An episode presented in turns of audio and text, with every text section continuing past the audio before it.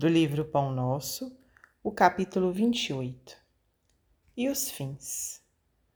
Mas nem todas as coisas edificam. Paulo, primeira carta a Coríntios 10, 23. Sempre existiram homens indefiníveis que, se não fizeram mal a ninguém, igualmente não beneficiaram pessoa alguma. Examinadas nesse mesmo prisma, as coisas do caminho precisam interpretação sensata para que se não percam na inutilidade.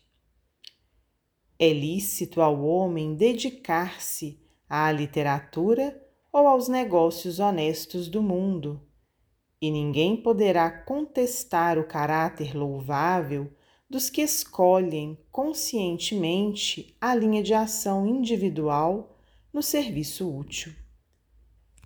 Entretanto, será justo conhecer os fins daquele que escreve ou os propósitos de quem negocia.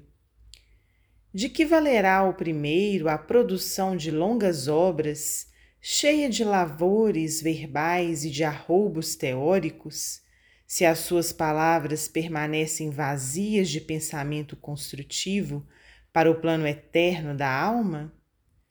Em que aproveitará o comerciante a fortuna imensa conquistada por meio da operosidade do cálculo, quando vive estagnada nos cofres, aguardando os desvarios dos descendentes? Em ambas situações, não se poderia dizer que tais homens cogitavam de realizações ilícitas. Todavia, perderam tempo precioso esquecendo que as menores coisas trazem finalidade edificante. O trabalhador cônscio das responsabilidades que lhe competem não se desvia dos caminhos retos.